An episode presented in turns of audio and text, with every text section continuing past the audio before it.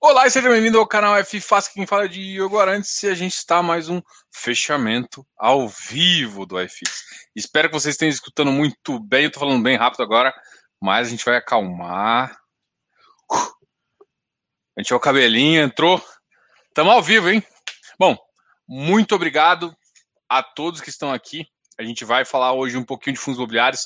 Eu vou aproveitar, não sei se vocês têm dúvida, mas eu vou aproveitar e falar um pouquinho de imposto de renda, tá? Ah, a, o, o meu e-book já está quase pronto.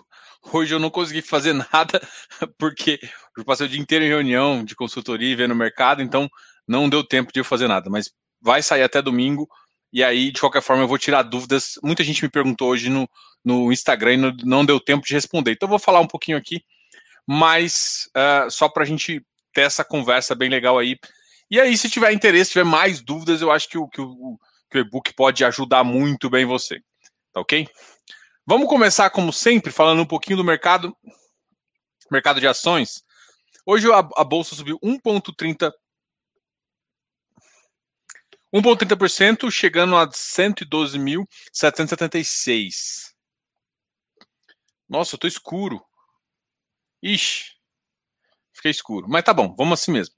Uh, o dólar caiu 2,35, chegando a 5,65. Não, pô, o dólar foi uma forte, forte, forte mesmo baixa. A Embraer subiu bastante, Via Varejo, Gol, CVC, Cogna.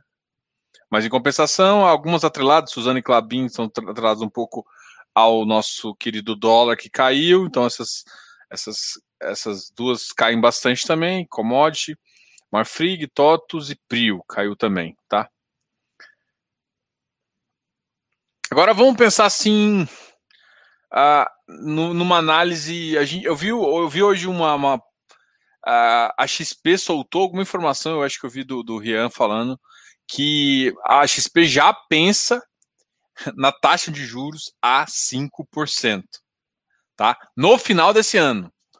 É, Bom, o nosso Banco Central ele pensa um pouco muito mais em inflação, mas com essa subida do dólar meio assim, provavelmente essa queda de 2,35 é porque o Banco Central deve ter entrado vendendo. Se alguém souber, se alguém acompanha mais o dólar, normalmente hoje eu não, hoje eu não consegui falar com ninguém, mas normalmente eu pergunto para quem acompanha mais o dólar se o Banco Central entrou vendendo muito leilão. Ele entra vendendo swap, é, ele entra vendendo dólar e, e comprando juros, né? Então fa faz sentido ele querer aumentar os juros para conter, conter o dólar, né? Enfim, é... vai ser assim. O, o, Banco Central ele não vai mudar por conta do dólar, tá, gente? Só, só, talvez eu tenha falado isso, muita gente veio, ah, Diogo, mas não tem. Não, o Banco Central vai seguir o IPCA.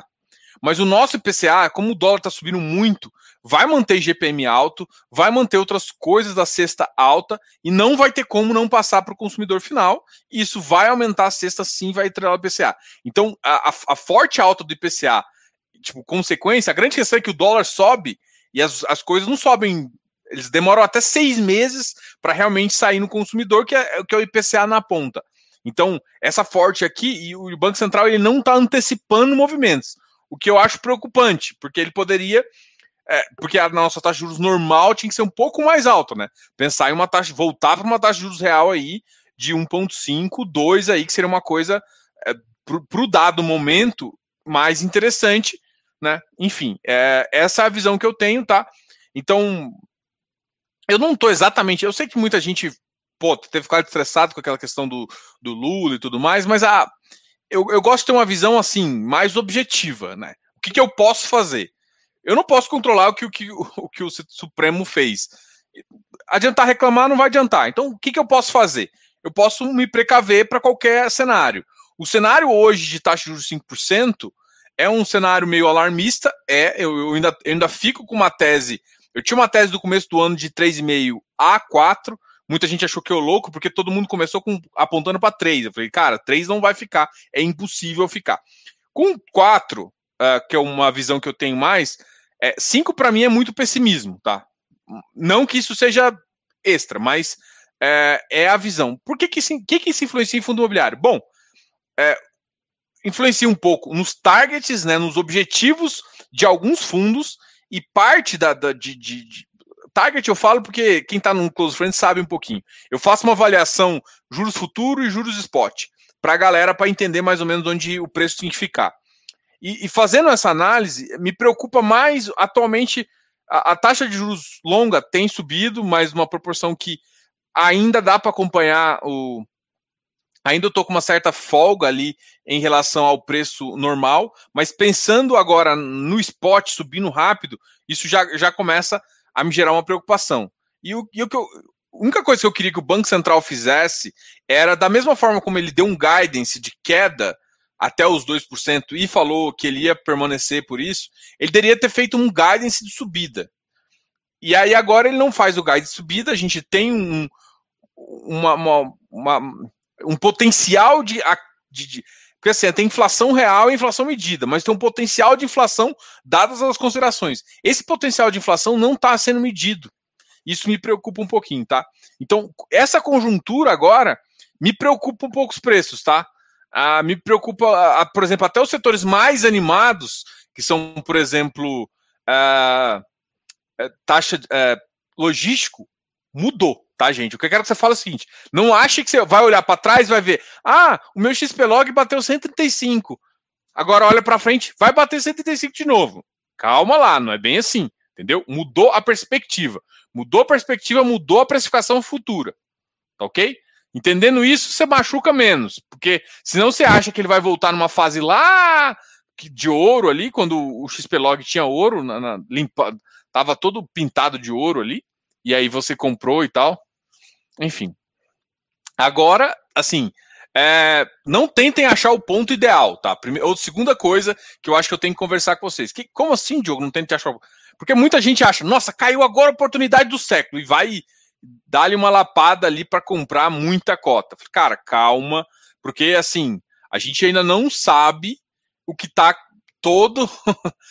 Infelizmente, a gente não sabe todo o âmbito da, de tudo que pode acontecer ainda. Então, vamos ver, vamos deixa, deixa acontecer naturalmente.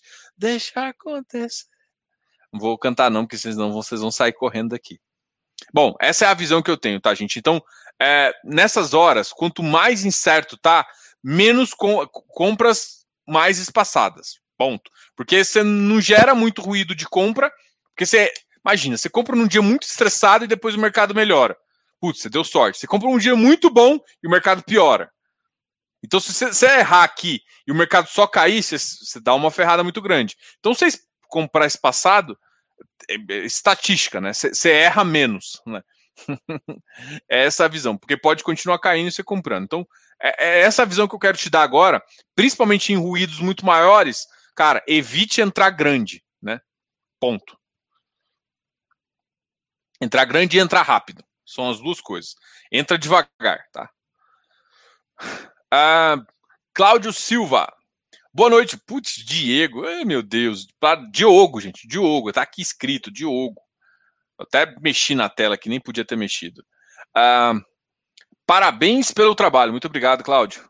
Vou até colocar aqui. O, o, canal acabou de completar 4 mil inscritos. Estamos com mais de uh, ah, 200 mil. Mais de 200 mil visualizações. Números importantes para a gente aqui. Tiago, boa noite, Diogo. Tem alguma opinião negativa ou positiva sobre o BSR? Tenho. A negativa. Senesp. Cetesp. Senesp. Putz, o ativo não é legal lá, tá? É, positiva. O preço do metro quadrado está muito barato. Então, é, tá com, é um peso relativamente grande, mas se for olhar toda a conjuntura, é, é uma tese imobiliária que pode funcionar. Negativo de novo. A gente não sabe, com esse cenário de macroeconômico, se vai continuar bom para Lages ou se Lages vai ficar ruim por mais tempo.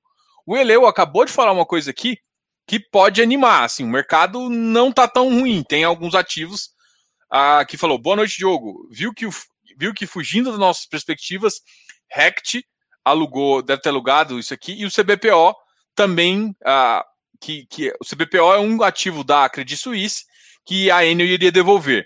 Ela conseguiu alocar um para o Alphaville. Lá em Alphaville, na verdade, né?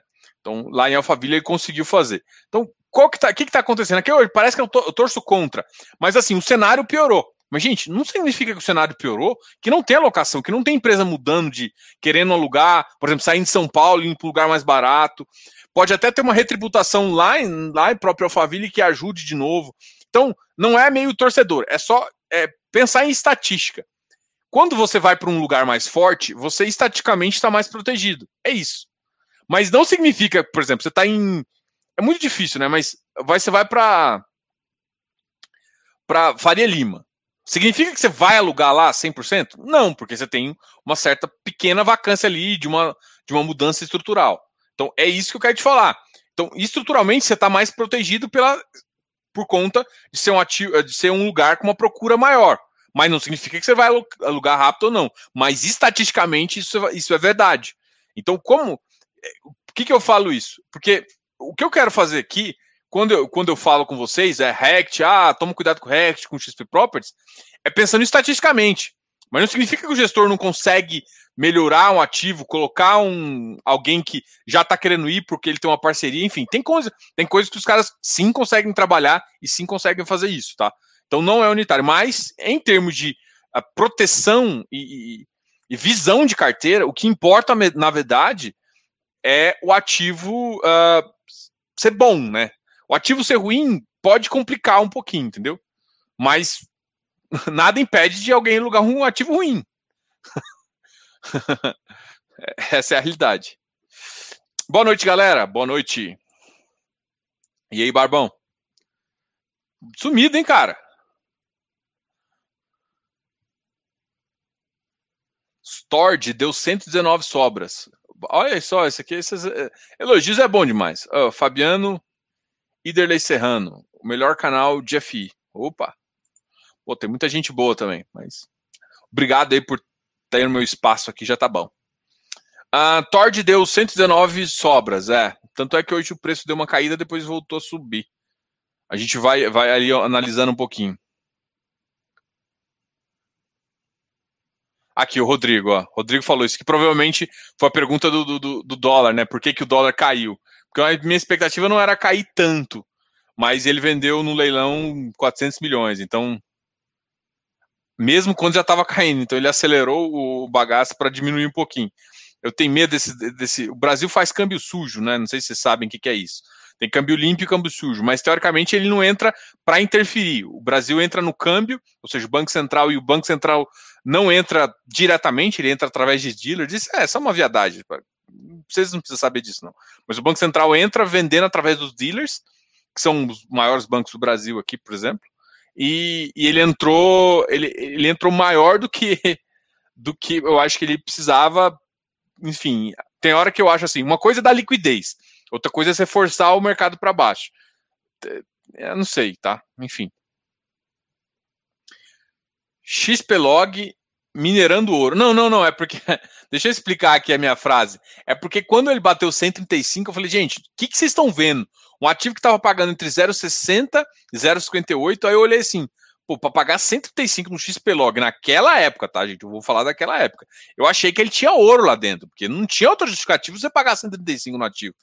Tanto é que agora está 115. Não significa que agora está no preço ideal, mas 135 não era, tá? Então, eu não sei nem se estava minerando. Eu achei que tinha pintado lá de ouro. A estrutura ficou tão cara que aí você podia pegar o ouro depois, né? Mas essa, essa foi a piadinha. Não sei se foi muito boa, mas a gente tenta, tá? Novo, novo longo prazo. Os FIs acabam ficando em torno do VP. Enquanto se esperava que logística explodiria sem limite, está aí, e a tendência é ocorrer com papel também. Tem só um detalhe, ô Barba, que, por exemplo, eu concordo com você em partes. Por quê? HGLG. HGLG é o símbolo do que, por exemplo, é um ativo que sempre teve ágio, tá? Ah, ele vai continuar com ágio tão alto? Não acho. Mas eu acho que ele vai ficar assim com ágio acima do valor patrimonial. É porque é natural que o ativo fique, tá? Tem ativos, por exemplo, ativos de high yield e alguns ativos de, de middle risk, que tem uma pegada maior, vão ficar com ágio mesmo em taxa de juros mais baixa. Isso, isso assim, é histórico. Não estou não tô, não tô mentindo para vocês. Não estou exagerando. Cara, olha o exemplo, talvez um dos mais icônicos nesse mercado é o VRTA. Cara, o VRTA na época de, de, de Dilma ali, de, de 2014, 2016, ele, ele pagava cento, ele pagava muito mais yield, mas ele, ele, o preço dele chegou, era 120, 125. Teve uma época maluca em 2019 que ele bateu 130, 150, 160. Mas isso é maluquice, né? Mas eu tô falando assim, no, no prazo geral, ele ficava entre 120 e 130. Ali chegou a bater 127. Isso com uma taxa de juros alta. Então, é, não necessariamente, né? O que eu falo é que assim, eu sempre analisei que fundos de high yield, ele pode pagar um pouco mais porque ele tem um risco intrínseco, então não necessariamente você vai comprar no VP. Então, assim, é que o normal é ele não ficar muito acima que 10%, ou ficar no máximo 120%, 120% ali, seria um, um, uma entrada ali limite. Pode até ficar mais, o, o próprio VRTA já ficou mais. Isso não tem problema, porque é o mercado que vai decidir se vai comprar ou não. Mas, historicamente, ele sim tem ágil. Então, ágil não é uma coisa de agora só, só porque a taxa justa está tão baixa. Mesmo a taxa de 5%, vão ter ativos, vão ter ágil. É porque, para mim, às vezes não faz sentido, por exemplo, um ativo de papel, como um Iridium da vida, ter, ter 55% de ágil ser, ser vendido num, em algum momento a 155, mesmo que seja para entrar e, e, e, baixar. Então, isso para mim, essa discrepância é que para mim não faz sentido. Agora, a tendência do papel sim é ficar no VP, mas o high grade ele é mais VP. Tanto é que, uh, se vocês, vocês, não sei se já viram, mas eu tenho um e-book, né? O e-book ele precisa até ser revisto porque a, a, parte de tijolo ficou muito atrelada ao CDI e, na, e a visão ficou muito ficou um pouco Tijolo lá ficou, não ficou legal, porque na minha cabeça o CDI ia parar em 4,5, tá? Com 2% não vale, ia ficar mais ou menos nessa faixa. Aí, por isso que o tijolo não vale. Mas pensando no papel, o high grade, é, tanto é que eu falo assim, cara, papel high grade você compra até 105%. O, o, um, um middle risk mais high grade, é até 5% acima do valor patrimonial. Um, um, um high. Uh, um high yield, é, assim, no máximo você paga 10%. É claro que é o valor de hoje é difícil fazer isso. Ah, tem que comprar no VP? Tem, mas tem um limite que você tem que entrar que fica interessante e você pode pagar. Um high yield, como ele paga mais yield, então faz sentido você dar um você pagar um prêmio a mais pro cara. Então, por quê? Porque você vai, você pode, se você, porque tudo é tempo, né? A, a visão é tempo. Por que o high grade é 5%? Porque na verdade 5% disso equivale a 6, 5 cinco meses a um ano. E a mesma coisa que equivale aos quando eu tenho no, no high yield. Por quê? Porque o high yield paga quase que o dobro, às vezes, em alguns casos. Entendeu? É, é essa visão que eu queria que vocês tivessem. Então, ágil e acima do VP pode acontecer mesmo em quedas de juro. Então, assim, eu não acho que, por exemplo, o, o juros indo para 5%, beleza, não vai estar, tá, o Iridium não vai estar tá 150, mas o Iridium não vai para 100. O Iridium não vai para 130, tá? Talvez para 130, mas é, é, essa visão que, que faz mais sentido. Não vai, ah, nossa, agora subiu para 5%. Pô, ele, ele tá pagando em torno de 11, 12%. Ainda mais porque, assim, parte atrelada ao IPCA. Então, a parte atrelada ao IPCA continua ali. E pode ser que tenha uma tendência aí micro, micro não, mas uh, de curto prazo de novo, de o IPCA dar uma, uma aumentada. Assim, eu, eu, eu ainda tenho dúvidas de alguns valores que estão falando. Mas assim, do tijolo, o tijolo realmente vai mais para VP. Só que o tijolo, ele tem uma proteção muito interessante. O tijolo ele tem uma proteção de preço de construção, né? Que, que basicamente o que eu estou falando é preço de reposição.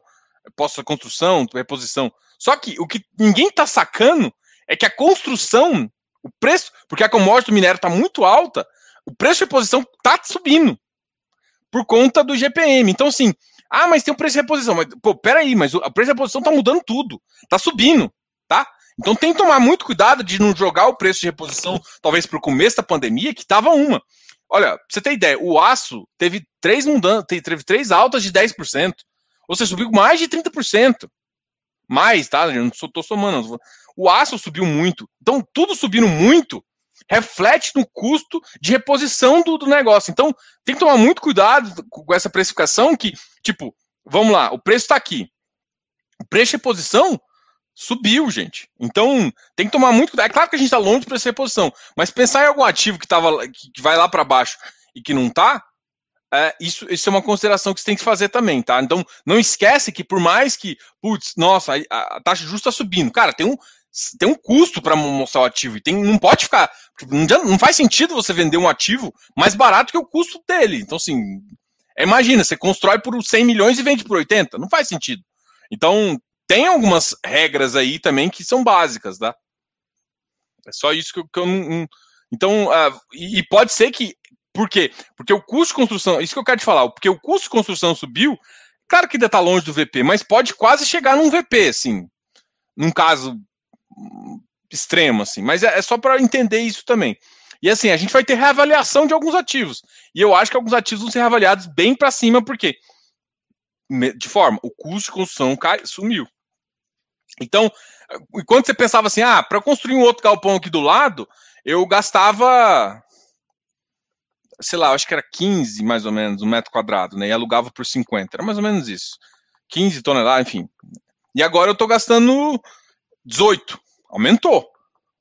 20, putz. Então, peraí, muda a precificação e isso reflete também no preço. Então, o preço de um ativo não é simplesmente o futuro do ativo trazido a valor presente. É muita coisa disso. Porque, por que, que, eu estou falando isso? Porque não adianta simplesmente pensar assim, ah, futuro, um ativo é avaliado simplesmente pelo caixa futuro.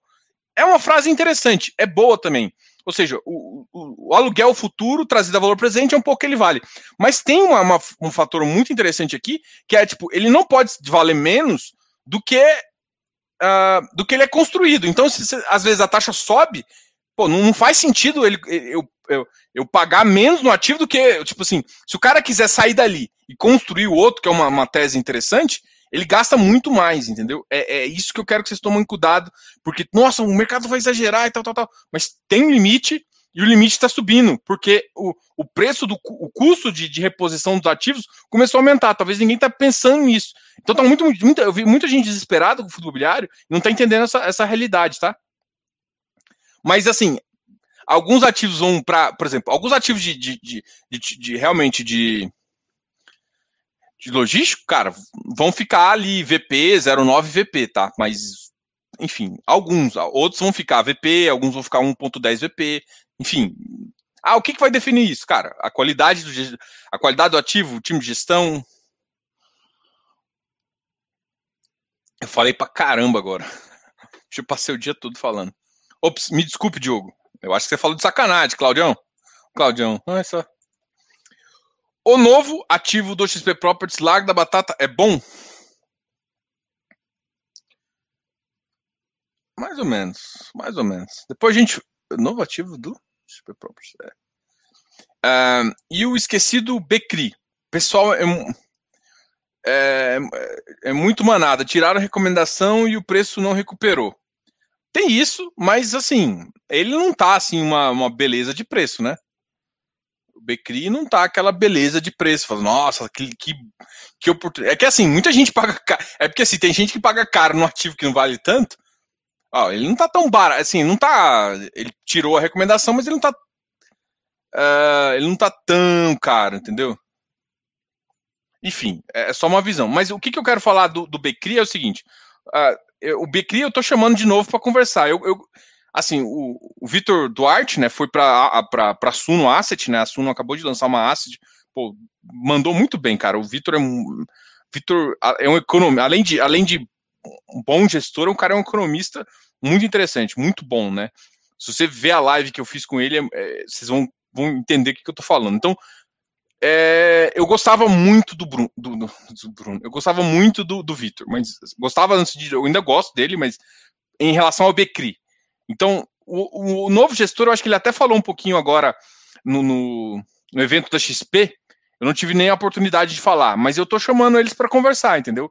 É, é, é uma gestora que eu acho que faz sentido, tem uma visão interessante. Eu quero ver como que agora eles vão pensar crédito, né? Porque, cara, crédito uh, a carteira atual, talvez você, ah, mas o que, que muda a gestão? Muda como que ele pensa o crédito, como que ele pensa em adquirir o crédito, qual o tipo de carteira que ele quer colocar, qual que é a visão de mercado, qual que é a versão estratégica. Então, para mim, muda muito. Então, Becri ainda falta essa, essa conversa, uh, eu entender qual que, como, é que a, como é que o cara pensa, entendeu? É, é isso que, que, que na minha cabeça falta, entendeu? Então, alguém tirou a recomendação, isso para mim não faz diferença. Ah, ele, o Becri tá com tá com ágil, mas assim, ah, mas ele tinha que estar tá muito mais alto. Mas por quê? Tá, é isso que eu tô falando. Porque ágil é duas coisas. É o yield próprio e às vezes uma expectativa de, de carteira, uma expectativa de gestão. E também recomendação, né? Esse, esse aqui a gente tenta ignorar, mas tem hora que a galera paga muito caro, mas é isso. Uh, depois eu falo do XP Properties, tá? Você já falou do REC R? A queda tem mais a ver com o mercado ou o último relatório gerencial ou outra coisa? Olha, o REC R, basicamente, cara, caiu porque hoje é o dia de conversão, né? Então hoje foi flipagem. Flipou, vendeu. Ou seja, quem entrou lá por conta, só, só pensando no preço do spread, é, o spread é a diferença entre o valor do mercado, por exemplo. O REC R, o preço dele estava 98. Hoje foi o dia que foi com a conversão. Cara, 98, você vender, mesmo que você venda por 105 e na mínima bateu 104, você ganha aí 6%. De cara. 6%. Então, assim, o que tem mais a ver com a queda? Cara, a queda tem a ver com, por exemplo, o, o, o valor de entrada dele estava meio fake, né? Porque, tipo, ele estava um, é um ativo que não tinha convertido várias cotas e, o, e, a, e a cota está lá em cima. Então, isso é natural que ele faça. E agora a gente vai ver, né? Ele está ainda 6, ele tá, ele terminou o dia, deixa eu ver aqui, mais ou menos 7% acima do, do, do, do, preço. Então, isso aqui, isso aqui pode ser uma. Alguém pode voltar e aumentar ele, né? É, dependendo do ativo, dependendo se compensa ou não, se quer comprar um ativo de crédito dessa fase e aumentar, entendeu? Então, uh, hoje, hoje esses 3,85% de queda, deixa eu até mostrar aqui, Cadê minha cabeça? Opa, não estou mostrando. Share screen.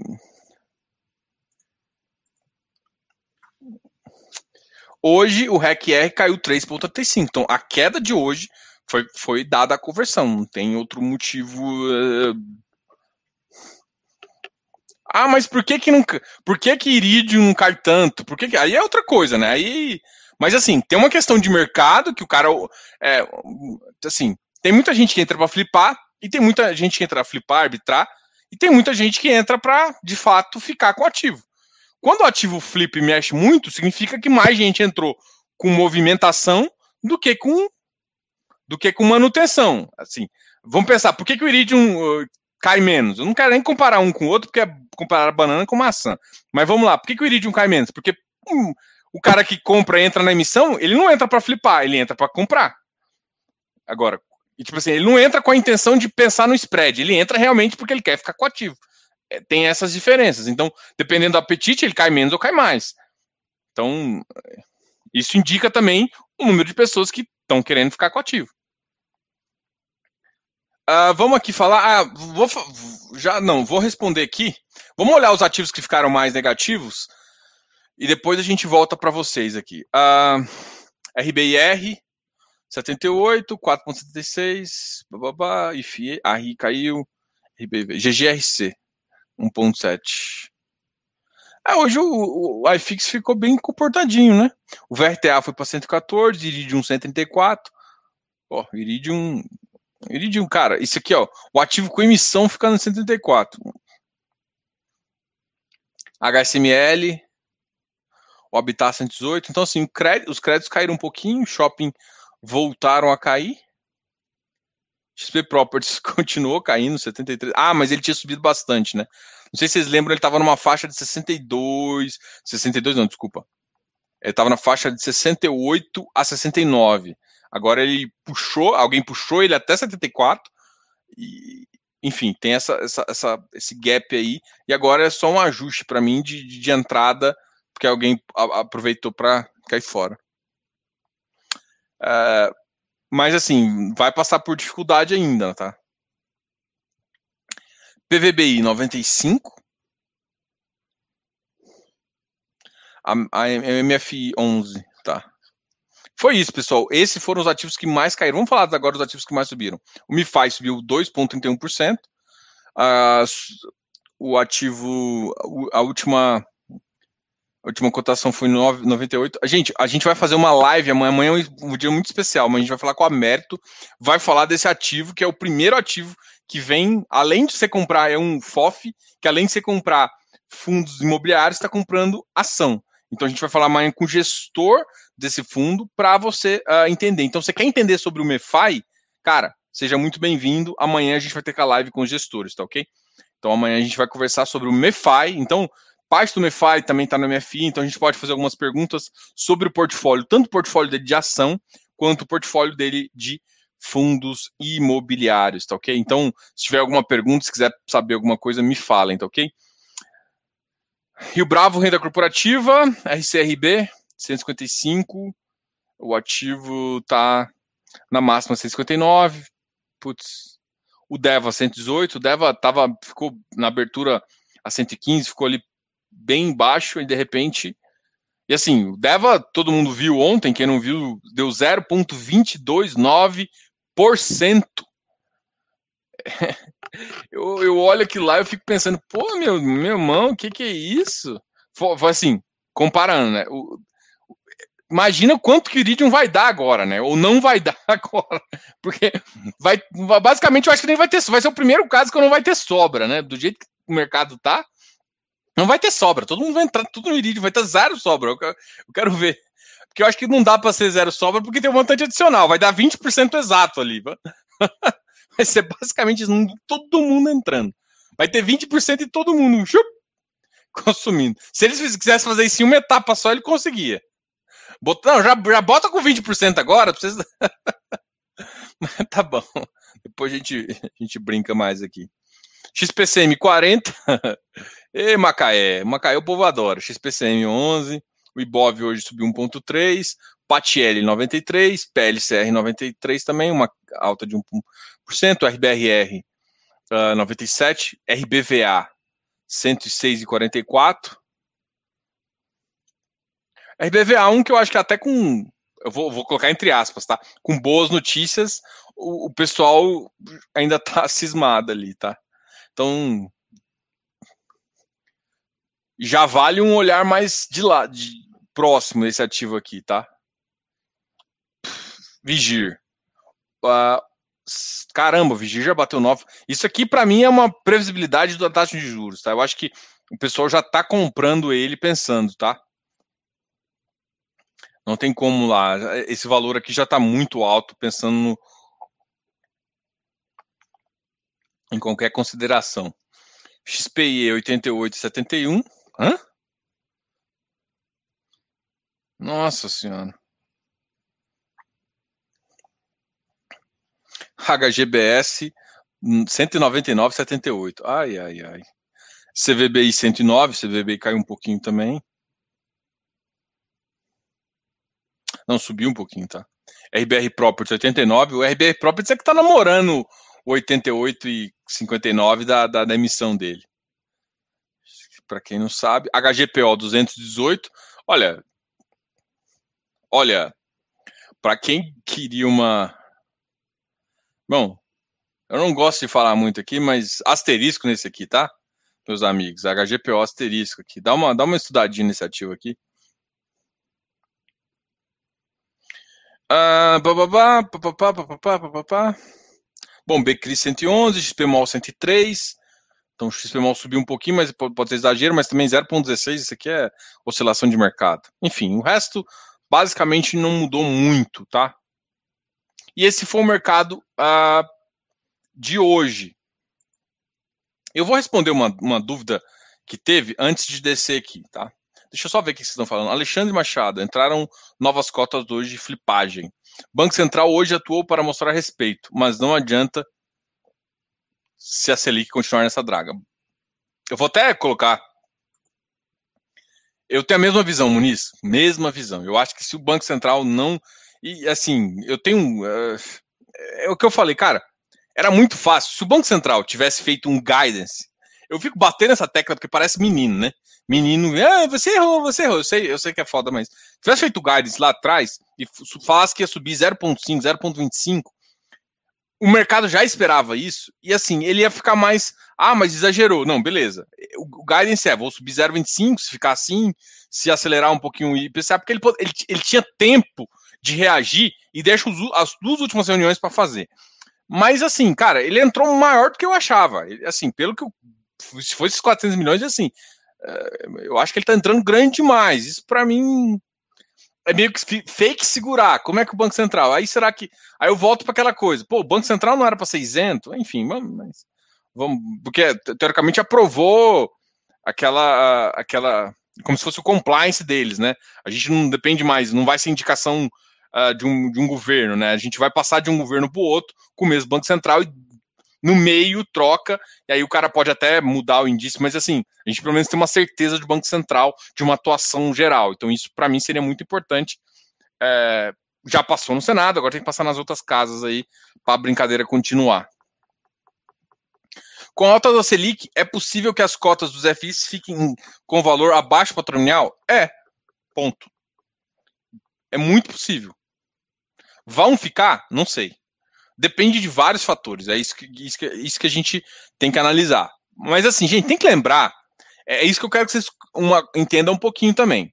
Lembrem que olhe para 2019. Olhe para 2019. Olhe para os juros a 4,5, 5. Gente, a taxa de juros, os ativos já estavam acima do VP naquela data. Pense, não precisa pensar no finalzinho, aquele dezembro, outubro, novembro, dezembro, que lá para mim foi um overshooting. Mas pensa ali, janeiro de 2020, que parte aqui lá é influenciado pelo Covid, mas já para mim era uma correção. Mas pensa em janeiro de 2020 e setembro a de julho a, de maio a setembro de 2019. Aquilo lá já estava acima. Então, o, o banco subir juros até 4,5, 5, às vezes até 5,5, não é uma preocupação que eu teria. Subiu acima de 6, aí Aí, peraí, aí mudou o jogo, né? Porque aí a gente já volta no. no aí começa a pensar, putz, a, o, o, dois dígitos tá logo ali. Aí começa a brincar e aí a brincadeira é mais tranquila. Mas pode, pode. Ativos piores vão chegar mais rápido.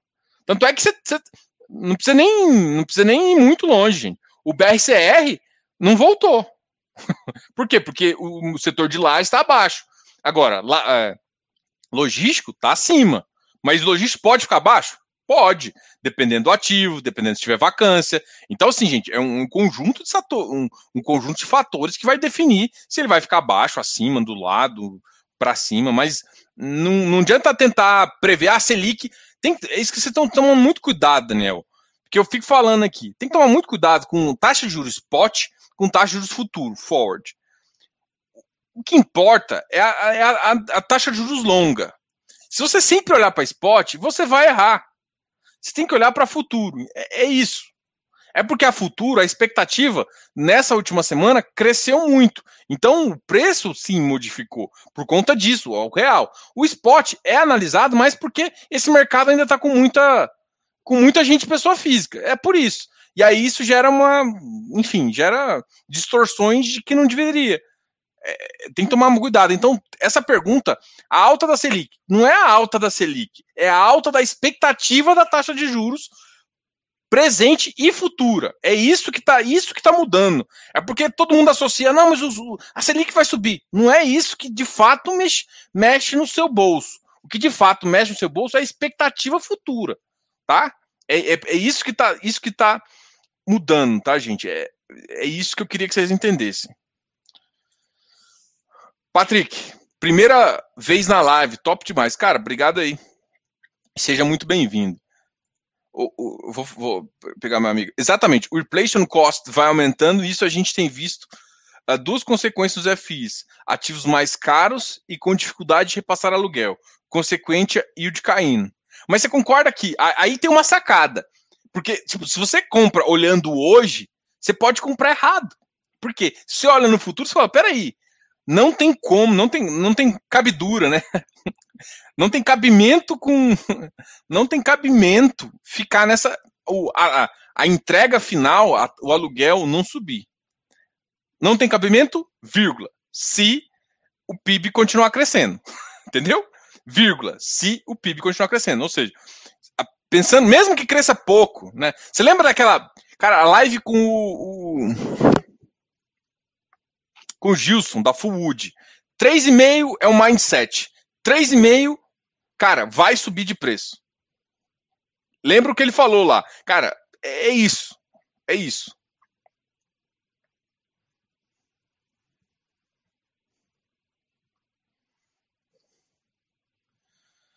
Pá, pá, pá. Ixi, eu me perdi aqui que vocês estão falando. Custo de reposição. Ah, com esse aumento no custo de reposição, o VP por cota dos ativos de tijolo vai subir? Olha, não dá para garantir, mas é muito provável que suba, tá? Mas lembre que não, significa, não é porque o VP subiu que sua cota, o preço final vai subir também. Porque o seu preço final depende do mercado, que é o repasse do, do preço do ativo no aluguel. É isso. Se a economia não cresce, a gente não consegue para repassar. E aí fica no mesmo lugar.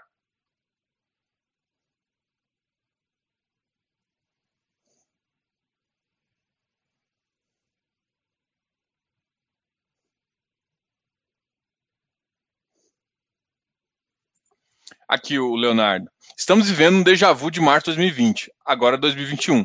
A única diferença é que as quedas tá sendo todo dia. Covid caiu de uma vez só. É. Parte é isso mesmo, gente.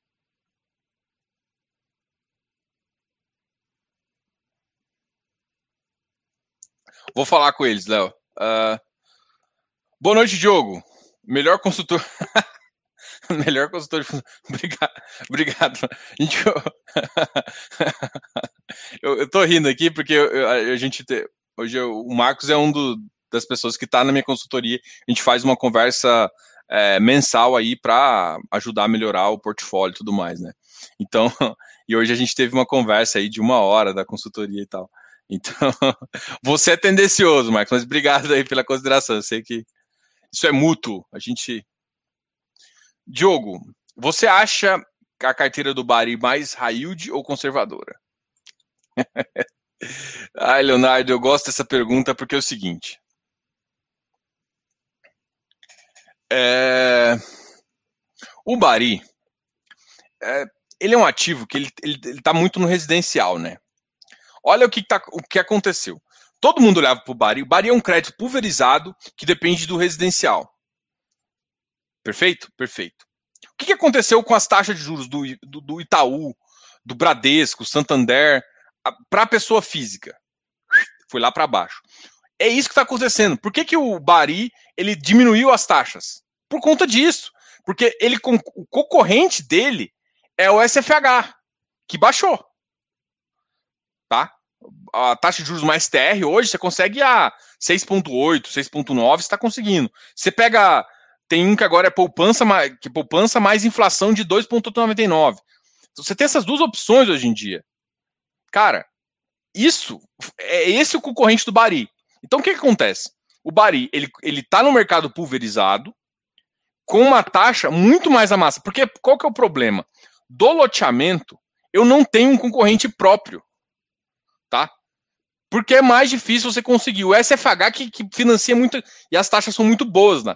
Então, loteamentos, outros, outros, outras áreas, multipropriedade, não tem essa concorrência tanto. Então, o que está acontecendo? Aqui as taxas caíram por conta de pré-pagamento, várias coisas, mas não caíram tanto. Lá, voltando para o residencial, as taxas mudaram muito de preço. Por quê? Não é, não é porque o Bari quer, é porque o mercado está exigindo. Só que, muito provavelmente, o mercado vai fazer essa barriguinha, né? Logo, logo vai voltar a subir. Só que com a emissão agora, abaixou. Então, o que, que eu estou falando? Ele é high yield, pulverizado, mas, ou seja, com, com risco de pessoas, mas as taxas não estão não tão, tão lindas, é isso. Então, é um bom ativo? É. Tem bons controles? Pelo que eu vi das reuniões que eu tive com ele, sim. Eu, eu gostei das, da visão dele, gostei do, do que eles fazem. Só que, assim, o que, que me incomoda um pouco? É a visão, e eu tô, tô, tô medindo as palavras aqui porque eu, eu acho o ativo interessante, tá? É, a, é o risco-retorno. É eu, porque eu tô indo para um mercado onde a concorrente é o SFH, é, ou pelo menos um, uma taxa de juros mais assim, com, ou seja, eu tenho um risco-retorno que não sei se me, me, interessa tanto, porque eu tenho um risco, sim, do mutuário, mas por uma taxa que está amassada dentro do que eu consigo em outros lugares. Então, como diversificação de pulverização, ou seja, eu quero também, além de loteamento, multipropriedade uh, e outras coisas, eu também quero, eu também quero o, o, as taxas dele. Aí faz sentido. Só que, por exemplo, vou comparar o AFCR com o Bari. O FCR tem taxas altas, mas ele pega parte do final da obra para fazer. Por isso que o duration deles é pequeno. É pequeno, mas as taxas são mais altas. Então, porque ele, ele fica lastreado em, em, em, em, estoque. Então, assim, eu, eu, se eu for ficar em residencial, eu tenho mais aderência a uma estratégia onde, onde porque assim, meu retorno tem que ser atrelado ao meu risco. No Bari, eu, eu, eu, tenho medo dessa equação. É, é essa a questão. Não, o ativo, eu acho interessante o ativo. Eu acho, inclusive, que logo futuramente vai, vai, vai subir parte das taxas. Enfim. Alguém está me perguntando do KNRI aqui. Mas, assim, eu acho que eu te respondi, tá, Leonardo? É, então, assim, eu acho. Eu gosto da carteira dele, mas o, a taxa não condiz com o que está aqui, entendeu?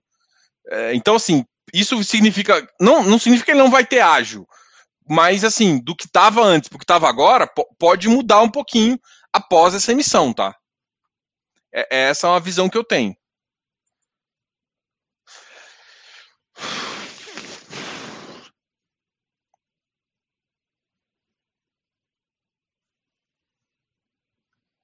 Cadê o, o KN? Nosso amigo Kines? KNSC 104. KNCR 90. Olha, o KNCR já está no 90. KNR 152. Nossa senhora. Bota fé, Rodrigo. Tô com você aqui.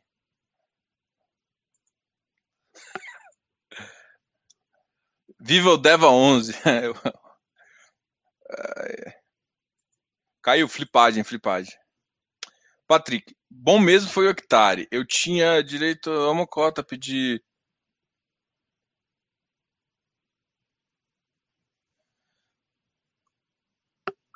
A Ri também merece. A Ri já tá no meu estudo, né? Tanto é que ele tá na minha lista aqui. O Arri tá na minha lista. Talvez não, não esteja na de vocês, mas o Arri, cara, eu já conversei. Cara, eu tenho. Eu, eu, eu converso direto com o Marcelo Elaui e com o Fábio. Então, assim, eu, eu estudo aí pra caramba, tá? Eu já eu tenho uma posiçãozinha, enfim. Bom.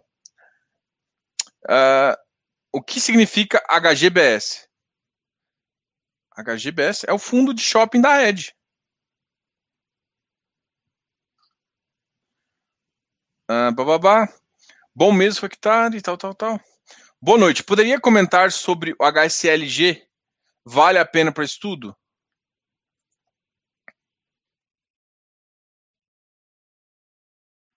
Eu acho que vale estudo sim. É, eu, eu gosto da HSI, tá? A HSI é uma gestora que eu acho interessante. Tanto é que o HSAF é um fundo que eu tenho acompanhado também. É que logístico, cara, tem tanto fundo que eu já tô que tá num preço talvez interessante. Então, é porque assim não tava, tava tudo caro. Agora com essa mexida no mercado ficou. E ele é um fundo mais conhecido, né? Então, vale a pena o estudo? Vale, mas você tem que ver que às vezes tem ágio, não tem ágio, depende de ter cotista, o número de cotistas, tem vários fatores aí que influenciam. Se não tem oportunidade, eu, eu busco outros alternativos. Mas eu tenho oportunidade nos mais centrados. Então, tem um ativo, um ativo aí que deve fazer uma emissão grandona. Vários ativos aí caíram de preço mesmo em emissão, com caixa. Então, tem que, tem que ver se Vale o estudo, sempre vale o estudo, é um ativo bom, mas em termos de oportunidade e, e recuperação de mercado, eu analisaria mais um contexto, tá? Boa noite. Fala dos fundos novos da 20 de renda urbana e desenvolvimento de galpões, por favor. Não dê uma olhada ainda, Renatão. Vou, vou ficar te devendo essa. A gente vai olhar e depois eu te falo, tá? Confesso para você, já, já te falo uma coisa. A renda urbana não me interessa tanto, tá? apesar, até se for um, a, a, renda essencial ali, talvez me interesse um pouquinho mais, mas mesmo assim depende muito do preço, por conta, principalmente desse esse, o supermercado se provou muito interessante, mas eu tenho muito medo de exposição a. Porque ele vai conseguir, renda urbana, ele vai conseguir o quê? Aí mais um para entrar no grupão de açúcar e ia sair. Não, não quero mais esse tipo de ativo, não. Porque, bicho, tá vendendo para todo mundo. Eu, eu fico medo do, do, crédito dos caras, né? Por enquanto tá ótimo, mas daqui a. Hum, Brasil é Brasil, né? Então, assim, é... agora, desenvolvimento de galpões é um que me interessa, tá? A XP tá fazendo um, então tem muita gente partindo para esse lado. Então, Só que assim, esse é um lado que tem muita TIR, que eu gosto, mas tem muito risco, que eu também gosto, mas é, não sei se vocês vão curtir isso, né? Então, enfim. Qual expectativa você tem os FIIs de papéis como. Qual expectativa você tem é, quando os FIIs de papel começarem a pagar a realidade? Não, olha só, gente, ágil sempre vai ter. Eu, eu, fiz, quando eu fiz um vídeo sobre o, o hectare, Deva, gente, os, os, eles pagam basicamente. Esquece IPCA, porque a maioria está protegido, tá? Esquece IPCA e GPM. Eles pagam praticamente 0,8, 0,9, se não tiver, se não tiver em, em, em, se não tiver inflação, se a inflação for zero. E, e, se for negativa, considere zero, porque eles têm a, a proteção, pelo menos na maior parte. Então, considera isso. Ele paga 0,7, 0,7 não, 0,8, 0,9. Então ele paga muito já base. Ah, mas aí não vai dar o, o pulão do IGPM, não vai. Mas aí ele pula para dando um, uma inflaçãozinha meta do governo, você sai aí para um, um, juros que vai pagar mais ou menos 1,1, 1,2%. Isso já vai dar ágil, ponto mesmo com a taxa de juros Selic a 6% e futuro a 7 ou 8, porque mesmo no futuro eu já estou com spread em relação ao ativo. E esse, esse spread joga para ágil. É mais ou menos isso que eu quero te falar. O spread de 5 anos vai jogar para ágil e isso vai converter. Então vai ter um ágil. Mas assim, não vai ser um ágil absurdo igual a gente está com, com, com juros mais baixos. É isso. Mas a expectativa, eles vão pagar a realidade? Tipo assim, o que é a realidade? A realidade é no máximo ali, não é 2%. 2% não é realidade. 1%, 1.2 é realidade, entendeu? É isso que eu quero que vocês entendam. 1.2 até 1.5, 1.5 também, porque de vez em quando salta um pouco a inflação. Uh, ah, FIs de... Beleza? Eu acho que eu te respondi, tá? Qual que é a expectativa? Cara, a expectativa é manter o ágio, mas diminuir, tá? É isso que eu, pelo menos eu espero. Quando isso vai acontecer, cara, depende de vários fatores. Com essa alta do dólar, eu não sei se o GPM vai ceder tão rápido. É isso, o GPM não vai ceder tão rápido. Então, o INCC está só disparando. Se continuar o dólar subindo, o custo de construção vai ficar cada vez mais caro, vai, vai dar uma ferrada, entendeu? Então tem que tomar muito cuidado. Então, se o GPM continuar alto, as coisas continuar alta, vai vai embora. Tá bom, meu amigo? FIIs de shopping sofrendo bastante, sofrendo pra caramba. Oportunidade ou loucura? Tem que ser um pouco louco de vez em quando, tá?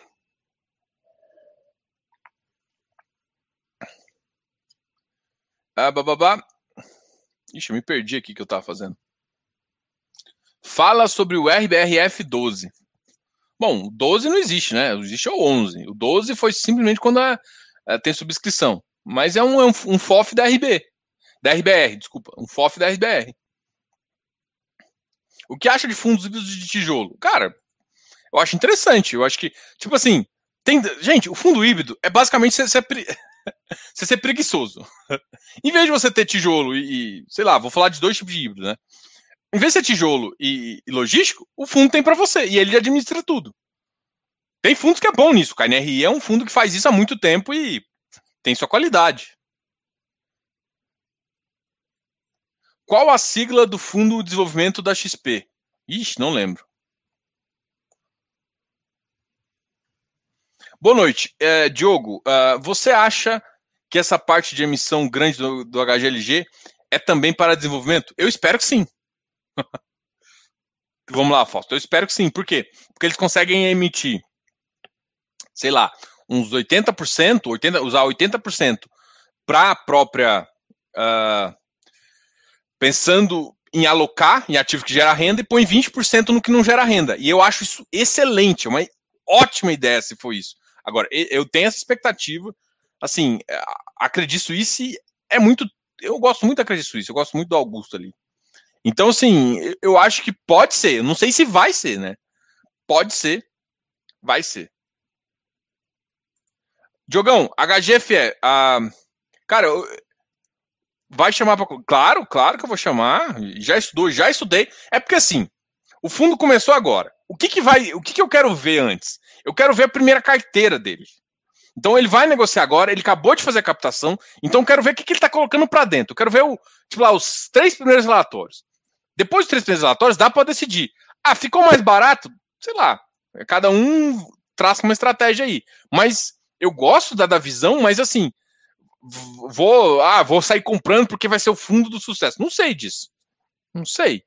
O que eu sei é que eu acho que a estratégia pode ser top. A estratégia é top pra caramba. Pelo que eu vi, eu, falei várias vezes aqui, ó. Eu, putz, fiquei um fã mesmo. Mas, gente, uma coisa é estratégia, outra coisa é execução.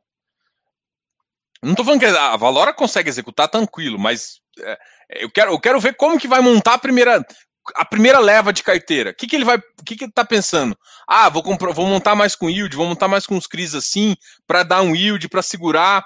Agora, e vou. Tipo assim, eu quero saber como que ele vai pensar a estratégia. Porque ideia é uma coisa, execução é outra. Eu quero ver a execução. Eu, a ideia eu gostei. Entendeu? Então, e assim, a execução vai definir um pouco muito do, do ativo ali, tá? Gente, já deu, deu cinco horas, deixa eu só responder uma pergunta aqui. O, o, tá querendo saber do PORD. Cara, a melhor forma é ver uma. Eu fiz uma live com, com o Andrade.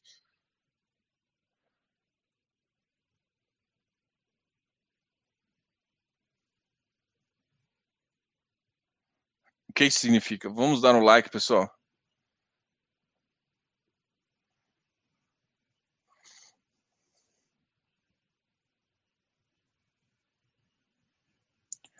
Olha, uh, Renato, Suzuki, sim, eles anunciam, eles já anunciaram até como é que vai ser né, o, a forma de pagamento e tudo mais. Normalmente eles pagam a cada três meses. Ele e o, o, o da XP têm pagado a cada três meses, tá? Então, assim, vai lá no site deles, olha os últimos. Ótimo último relatório. O último relatório tem falando exatamente o que tem. Só que o relatório não tem no site tipo FIIs ou Clube FI. Por enquanto não tem mais. É, mas assim, vai lá no site deles e você consegue olhar, tá? Deixa eu responder a última pergunta aqui. É...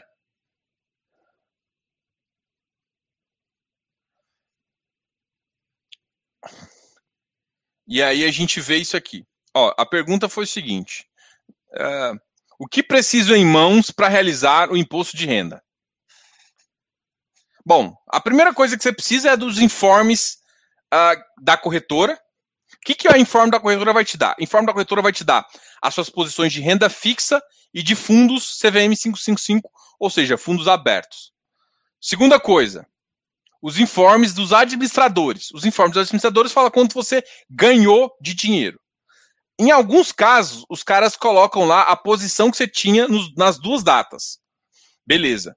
Só que você você, a responsabilidade é sua, calcular seu preço de compra. E o que, que, você vai fazer? Pegar seu preço de compra e multiplicar pelo número de cotas que você tinha na data. Não mude do. Por exemplo, a gente vai fazer agora 2019, 2020. Não mude 2019. Você vai manter. 2000, é, 2019, 2020. 2019, você vai pegar do ano anterior. Se não tinha nada, vai ser zero.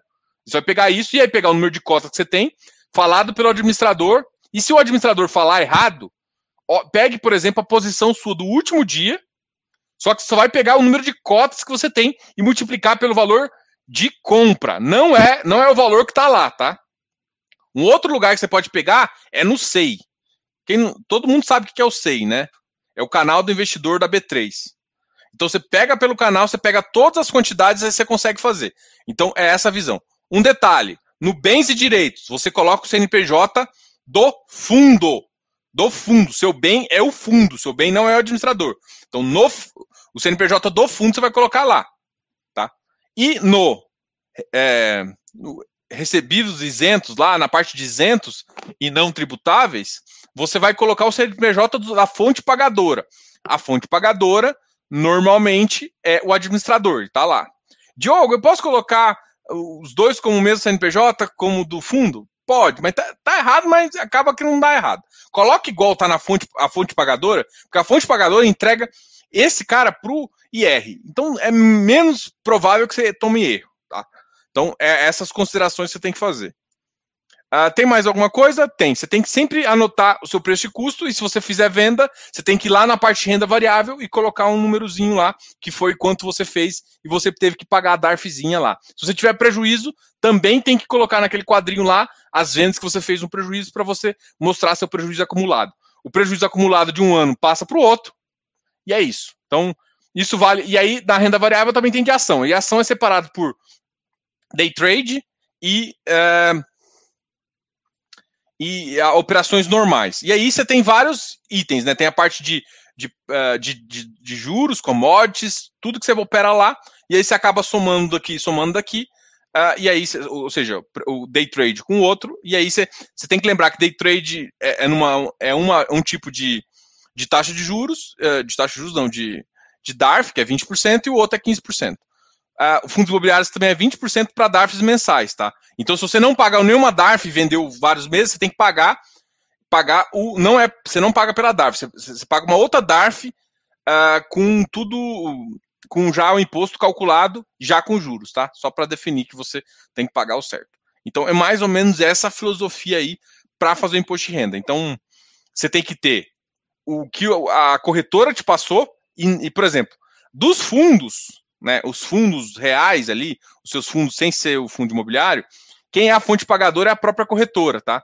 Então, a, da, da, de, por exemplo, tesouro que você tem sob custódia dela, tudo de renda fixa, quem é a fonte pagadora é a, a própria nossa amiga corretora. Como bem direito, não. Bem direito é o seu ativo, é a renda fixa que você tem ou o fundo que você tem, tanto fundo imobiliário quanto não. E aí o CNPJ é o do fundo. Muito claro, tem que ficar muito separado. Fonte pagadora é quem te paga. Quem te paga em fundos normais e renda fixa, corretora, quem te paga nos outros é isso. Bom, esse aqui é o resumo básico aqui, só para você ter uma ideia. Então você tem coisas que você calcula, tem coisas que você pega, mas você não vai pegar tudo e montar. Vai ser, por exemplo, preço médio é uma coisa que é obrigação sua ter. Então, você tem que fazer o preço médio, calcular, usar uma calculadora para isso, enfim. Aí você tem um preço médio, e aí você tem que multiplicar pela quantidade de cotas que tem no último dia útil. E aí você pode pegar pela posição, pela custódia do último dia, ou também pela custódia que está na B3, que chama, o canal chama SEI. Então você tem essas três opções para pegar. Mas parte você viu que você que calcula, tá?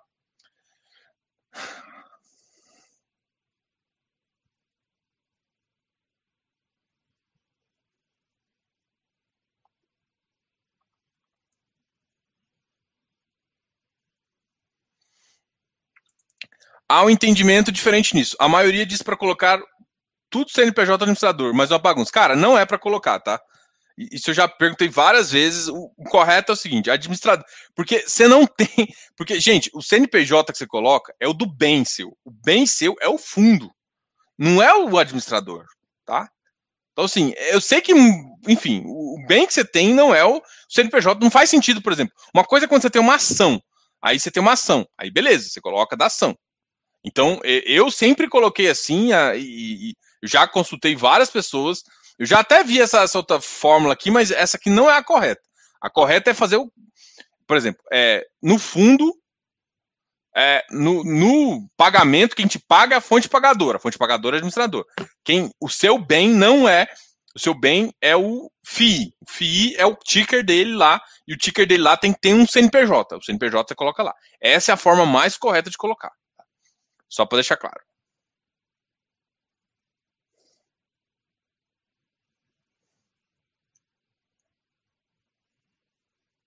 Olha, vamos lá. É, não paguei DARF o ano passado. Nesse ano, fiz uma venda com prejuízo mais ou menos.